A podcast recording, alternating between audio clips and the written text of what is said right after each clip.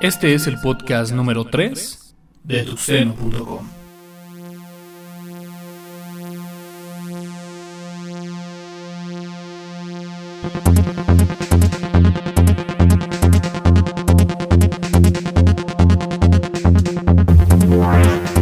¿Qué tal señores? Bienvenidos a esto que es ya el podcast número 3. Mi nombre es Antonio Cara.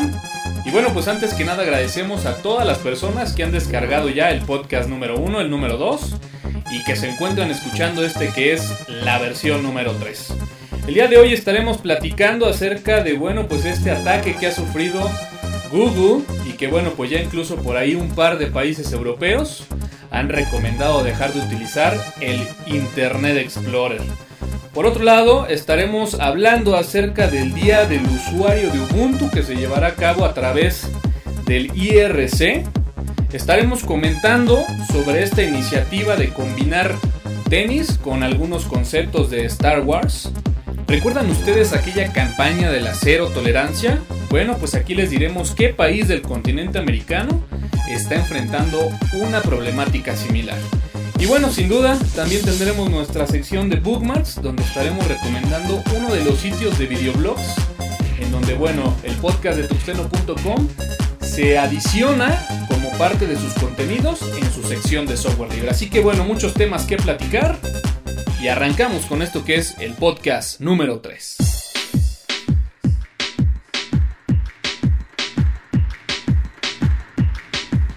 Noticias lo más importante, lo más relevante. Las noticias del podcast de tuxteno.com con alcance libre. Francia y Alemania recomiendan dejar de usar Internet Explorer tras el ataque a Google. Pues sí, efectivamente los países son Alemania y Francia. Y bueno, pues estos países le han recomendado a todos sus habitantes el tratar de evitar Internet Explorer y poder considerar alguna otra opción de algún explorador que pueda brindarles mayor seguridad. Eh, Google, después de haber recibido este ataque, le concedió a McAfee la responsabilidad de tratar de replicar pues este ataque que sufrieron y dentro de los resultados preliminares, bueno, pues eh, detectaron que fue efectivamente un grupo de chinos que bueno, pues fue un ataque realmente muy avanzado en el cual, bueno, pues a través de un malware explotaban una vulnerabilidad del Internet Explorer, vulnerabilidad que hasta el día de hoy es desconocida y que, bueno, pues a través de una máquina infectada o que fue puente para hacer este ataque, se encontró una carpeta en donde, bueno, se encontraba el nombre de Operación Aurora y este nombre de Operación Aurora pues es el nombre que probablemente se le haya dado a este ataque. Así que bueno, pues seguramente por ahí los alemanes y franceses podrán bien recomendar el utilizar Firefox. Y pues una más para Internet Explorer y Microsoft. Día del usuario de Ubuntu en el IRC. El día 23 de enero, en la red de FreeNode, en el canal Ubuntu-Medio Charlas, se estarán llevando una serie de, pues vaya, conversaciones en el cual se tocarán diversos temas referentes a Ubuntu. Temas que irán desde la instalación, algunos temas de configuración, incluso por ahí se habla de temas de compatibilidad o equivalencia de software, ya sabes, mucha gente viene pues de Windows tratando de buscar alguna alternativa y bueno, siempre uno de los eh, primeros acercamientos hacia Linux por lo general es una distribución como Ubuntu, así que bueno, pues si eres uno de estos switchers que está migrando de Windows y que en Linux cree que puede encontrar pues el sistema operativo para su equipo, sin duda alguna esta puede ser una gran opción de poder resolver todas las dudas pre o ya que estás conviviendo con alguna distribución de Linux. Esta charla va enfocada obviamente a los usuarios de Ubuntu y bueno pues es una excelente opción tienes dudas o si quieres colaborar con aquellos usuarios que van iniciando en el mundo de Linux. Adidas y Star Wars juntos. Bueno, pues todos los sitios de internet por lo general en sus categorías siempre podemos encontrar la famosa categoría de off topic. Así que en el podcast de tuxteno.com hemos decidido pues también abrir esta categoría y el día de hoy vamos a hablar acerca de los tenis. No sé si a algunos de ustedes les ha pasado, bueno yo que estoy ya abordando al mundo de los 30, pero sí les puedo comentar que bueno, al menos cuando yo era un poquito más joven, pues lo que estaba siempre de modo, lo que siempre uno buscaba en los tenis, pues era aquellos tenis con la super cápsula, ¿no? Mientras más cápsula tuviera el tenis, como que era un poco más atractivo. Eh, recientemente me di una vuelta por ahí en alguna tienda de Nike, de las plazas Soule, y bueno, pues me pude percatar que prácticamente la cápsula ha desaparecido, a menos en los tenis que todavía conservan el estilo y por lo general son para correr. Pero bueno, pues tenemos esta noticia que es el que Adidas empieza a sacar una nueva línea de tenis con algunos conceptos de Star Wars. Eh, para los que somos amantes de Star Wars, sin duda alguna esto puede ser muy muy llamativo y nos podría resultar hasta cierto punto de vista muy muy geek. Sin embargo, quiero serles sinceros que en cuanto vi el modelo de tenis con los conceptos de Star Wars incrustados, no me quedaron ganas de siquiera intentar buscarlos por internet. Pero bueno, finalmente dicen que en gusto se rompen géneros. Y bueno, pues para los amantes de Star Wars podrán encontrar tenis Adidas con conceptos de Star Wars incrustados a partir del 2010. Esta y otras noticias más las podrás encontrar en alcancelibre.org.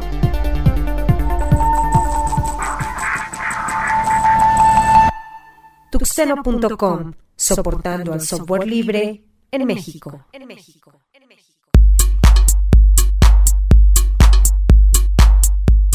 Linux más solicitado en trabajos.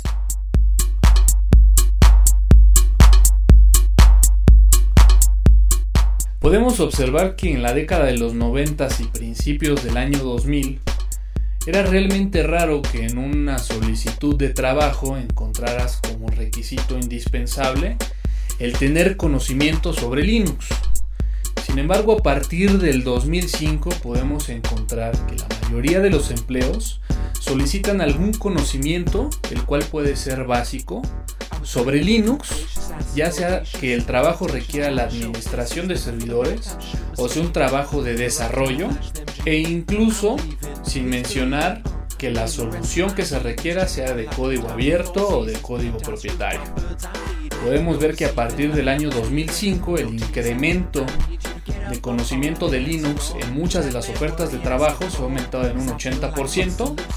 Así que bueno, es momento de pensar si realmente es importante o necesario conocer algo básico de Linux.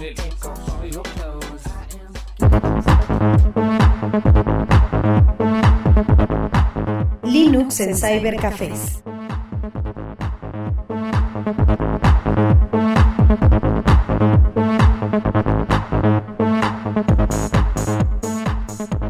Recuerdan que a principios del podcast hablamos acerca de esta campaña que se llamó la cero tolerancia que vivimos aquí en nuestro país.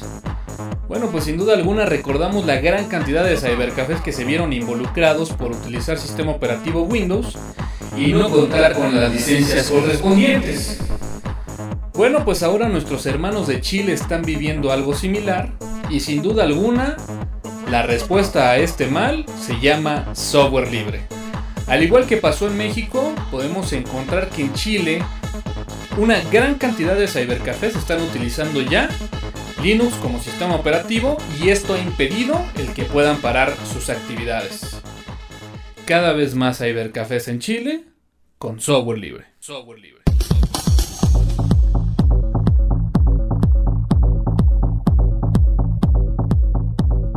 Ranking de los lenguajes de programación.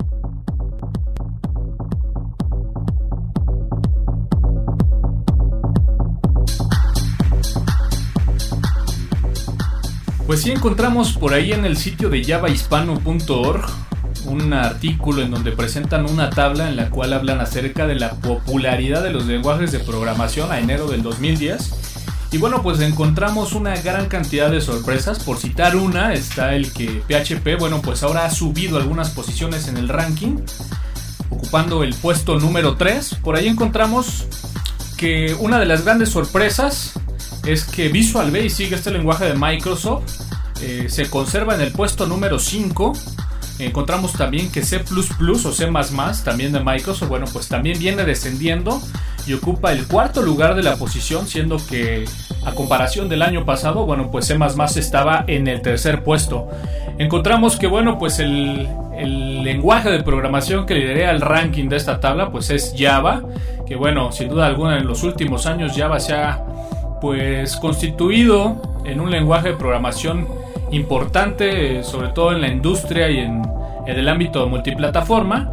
Y de lo más interesante es que, bueno, tanto el lenguaje de programación Objective-C de la empresa de Apple y el lenguaje de programación Go de la plataforma de Google, bueno, pues han subido y han estado escalando posiciones de forma exponencial. No hay mucho que decir, obviamente el lenguaje Objective-C se ha constituido como uno de los lenguajes más populares gracias al iPhone, que como todos sabemos hay una gran cantidad de aplicaciones que se están desarrollando para este celular. Y bueno, el lenguaje de Go de Google, que bueno, pues al igual que el iPhone, al destaparse esta eh, plataforma, este sistema operativo que es Android por parte de Google, bueno, pues esta plataforma eh, se ha vuelto también eh, muy importante y no dudamos que en el futuro se vuelva más importante aún. Y bueno, pues el lenguaje de programación para poder realizar aplicaciones en el sistema operativo de Android, pues también va escalando puestos de forma exponencial. Por ponerles un ejemplo, el año pasado el lenguaje de programación Objective-C estaba clasificado, rankeado en el puesto número 36 y lo encontramos que en enero del 2010 se encuentra en la posición número 12. Así que bueno, pues ahí está. Eh, para los PHPeros que estaban preocupados, no se preocupen. PHP se conserva en la posición número 3. Y bueno, pues sin duda alguna, Java estará un buen rato por ahí en el puesto número 1.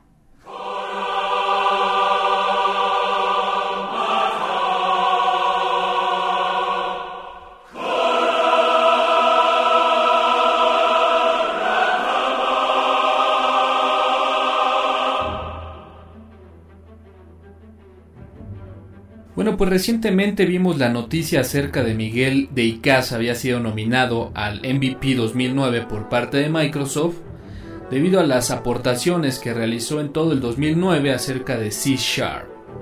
Un amigo vio la noticia, obviamente había estado un poco desconectado de la escena del software libre y me preguntó que bueno, pues de qué se trataba todo esto, ¿no? Miguel de Icaza, mexicano, gran ícono de la escena del software libre y de repente, bueno, estar hablando de una vinculación entre Miguel de Icaza y Microsoft. Y bueno, pues la respuesta, sin duda alguna, es el proyecto Mono. Eh, si bien para analizar esta noticia habría que ir un poquito más hacia atrás, podríamos mencionar, por ejemplo, aquella ocasión en la que Richard Stallman, por ahí de septiembre del 2009, en una conferencia o más bien en una charla de preguntas y respuestas realizada en el Día Mundial del Software Libre, pues contestó algunas preguntas y bueno, pues cual programa de chismes mexicano, le dieron por ahí un tono, un cierto sentido en el que pareciera que Richard Stallman eh, mencionaba que bueno, pues Miguel de Icaza era un traidor del software libre o de la comunidad de software libre. Y bueno, pues esto debido a que Microsoft, como bien lo sabemos, abrió un espacio de trabajo enfocado a los proyectos de código abierto llamado CodePlex, laboratorio de software libre que arrancó por ahí con un presupuesto alrededor del millón de dólares, en el cual, bueno, pues su presidente Sam Ramji era el director de este laboratorio de open source y que bueno, pues Miguel de Icaza contribuía y participaba de forma activa con ellos debido a su desarrollo de la tecnología mono y esta reimplementación del framework de .NET de Microsoft para poder trabajar en entornos Unix. Eh, podríamos mencionar que bueno pues eh, un poco después de esta noticia eh, Sam Rangi, director del lab de open source de Microsoft, decide renunciar a su cargo y bueno pues inmediatamente el primer postulado para poder hacerse cargo de esta plaza pues es, Miguel de Icaza. El fundamento de Richard Stallman para poder hacer ver, como lo mencionaron los medios, que Miguel de Icaza era un traidor de la comunidad de software libre, es que este laboratorio se preocupa por poder hacer funcionar de una muy buena forma las eh, soluciones de software libre en los sistemas operativos de Windows Y el punto que debate Richard Stallman es de que este sentido o esta visión puede hacer peligrar el hecho de que estas soluciones de código abierto, de software libre, eh, dejen de funcionar de una forma correcta o se pierda esa visión de tratar de hacerlos funcionar de forma correcta en sistemas operativos como Linux. Bueno, pues todo este conjunto de noticias que se ha venido dando con respecto a la relación de Miguel de Icaza con Microsoft, bueno, pues ha generado una gran controversia en lo que se refiere a la escena del software libre. Eh, por ahí encontramos que ya se está realizando incluso una votación para ver si el escritorio de Gnome pudiera salir o separarse del proyecto GNU. Grandes críticas se han dado acerca de todas las herramientas que envuelven el escritorio de Gnome y en próximos días estaremos conociendo cuál será el futuro de este escritorio legendario ya de Linux, que sin duda alguna está viviendo uno de sus peores días y que de igual forma tanto Miguel de Icaza y Microsoft nos estarán dando más noticias en el 2010.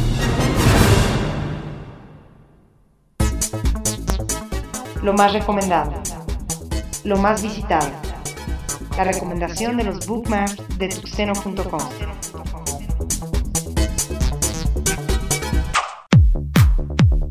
Y bueno, pues hoy estaremos mencionando el sitio de entuespacio.com, que es uno de los sitios que estará ya retransmitiendo en breve el podcast de tuxteno.com, este sitio que está enfocado a la distribución de videos en donde tú podrás encontrar una gran cantidad de recomendaciones de herramientas online, algunos tips informáticos, así como recomendaciones y tips para la edición y manipulación de fotografías.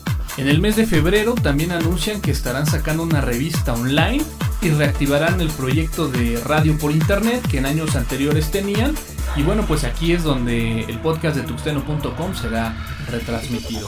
Así que bueno, pues si eres un amante de la fotografía y te gusta tener una gran cantidad de herramientas online para la edición y manipulación de imágenes, o de repente estás abierto a escuchar alguna recomendación un tip informático, sin duda alguna en tuespacio.com encontrarás esto y más. En tuespacio.com, la comunidad virtual de las ciudades gemelas.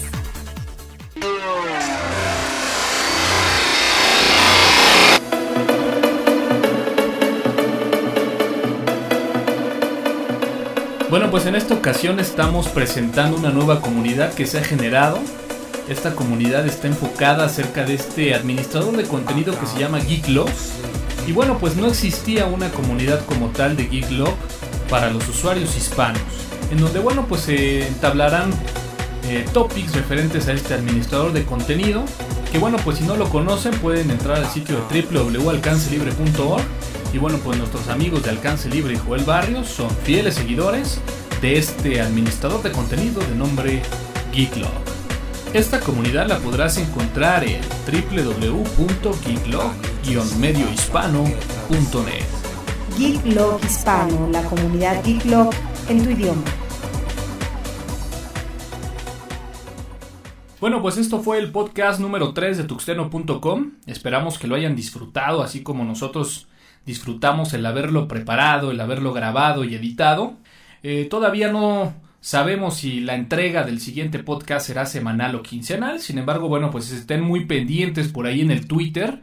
Estaremos informando. Hasta el día de hoy, bueno, pues los tres podcasts se han entregado de forma semanal. Pero bueno, nos gusta por ahí darnos un, un colchoncito. Si bien en el portal estamos colocando que la siguiente entrega será dentro de 15 días, bueno, pues el tener la noticia de que la siguiente semana pudiera salir el episodio 4 del podcast de tuxteno.com, bueno, pues creo que a nadie afecta y al contrario. Siempre es una buena noticia el saber que, bueno, pues estas entregas se están realizando de forma semanal. Así que bueno, pues estén muy pendientes. Yo soy Antonio Karam y nos escuchamos en la próxima. Comparte tus comentarios en podcast.tuxeno.com. Síguenos por Twitter en twitter.com diagonal tuxeno.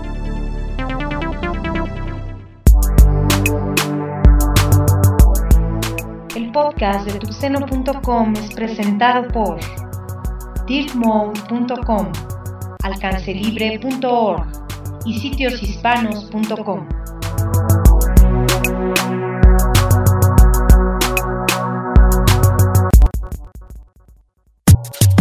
Los contenidos del podcast de tuxeno.com están bajo la licencia Atribución versión 2.5 de Creative Commons.